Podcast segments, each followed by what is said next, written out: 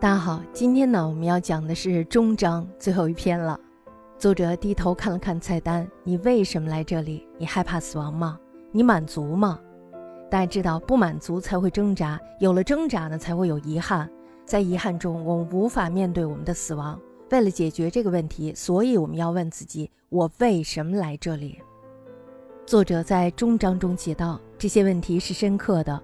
作者呢带着咖啡馆的最后一块草莓大黄派，还有一张在“你为什么来这里”咖啡馆下面写着凯西送给作者的一句话的菜单，走出了咖啡馆。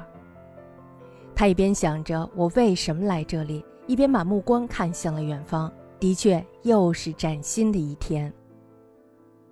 在文章的结尾呢，作者是这样写的：在那家咖啡馆度过了一夜之后，我的人生改变了。这些改变并不像一道闪电那样来得那么快，那么突然，但是呢，却有着同样的力量，最终对我的生活产生了影响。和安妮一样，我也开始慢慢的改变。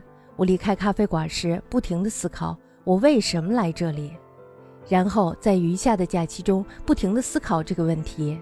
我没有马上得出答案，我知道要想找出我的存在意义，或者是凯西所说的 PFE。只花上一个假期的时间思考，然后回归我曾经的生活是远远不够的。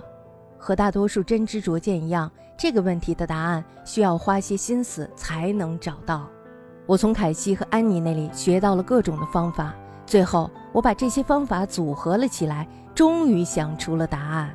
一开始，我先是每天抽出一小段时间，专注于我喜欢做的事情。和安妮的做法差不多，然后我开始尝试找和利用凯西说的那些机会，接触和了解了新的事物。这样一来，我为什么来这里这个问题答案范围变大了，不再像我旅行之初时那么狭小了。终于，我的 PFE 和我想实现它的方法逐渐清晰了起来。讽刺的是，我是在面对最困难的挑战时想清楚的。当两个选择摆在我的面前。一个是用一生追求自己存在的意义，另一个就是活着。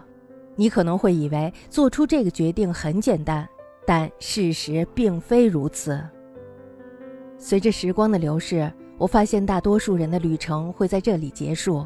他们窥探篱笆墙上的小洞，清楚地看到他们想要过的那种生活，但是出于一些原因，他们不会打开门走进那种生活。起初，这个事实让我感觉特别遗憾，但正如麦克所说，我开始相信不同的人会在不同的人生阶段做出选择。有人小的时候就已经做出了选择，有人要长大一些，还有一些人终其一生都没有做出选择。做选择急不得，没有人能帮你选择，你只能自己来。如果你已经做成了想做的事儿，或者每天都在做想做的事儿。那么你没有理由害怕失去做那些事儿的机会。对我来说，正是这个道理帮我推开了那扇门。如今，这句话已经成为了我的人生信条。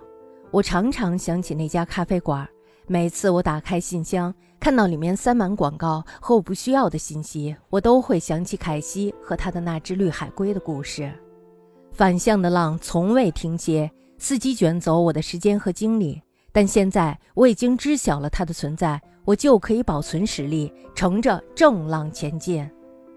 我还常常想到麦克在哥斯达黎加海滩上的故事。从宏观的视角上来看，我们的压力、焦虑、胜利和失败全都不足为道。不过，正是因为我们去面对微不足道的自己，才找到了人生的意义。要说我对改变生活有什么遗憾？那就是我真后悔没有早一点做出改变。我想，在咖啡馆的那一晚之前，我可能还没有做好准备吧。现在我明白了我的存在意义，也会为了实现这个意义而努力生活。门的另一边，我永远不会再回去了。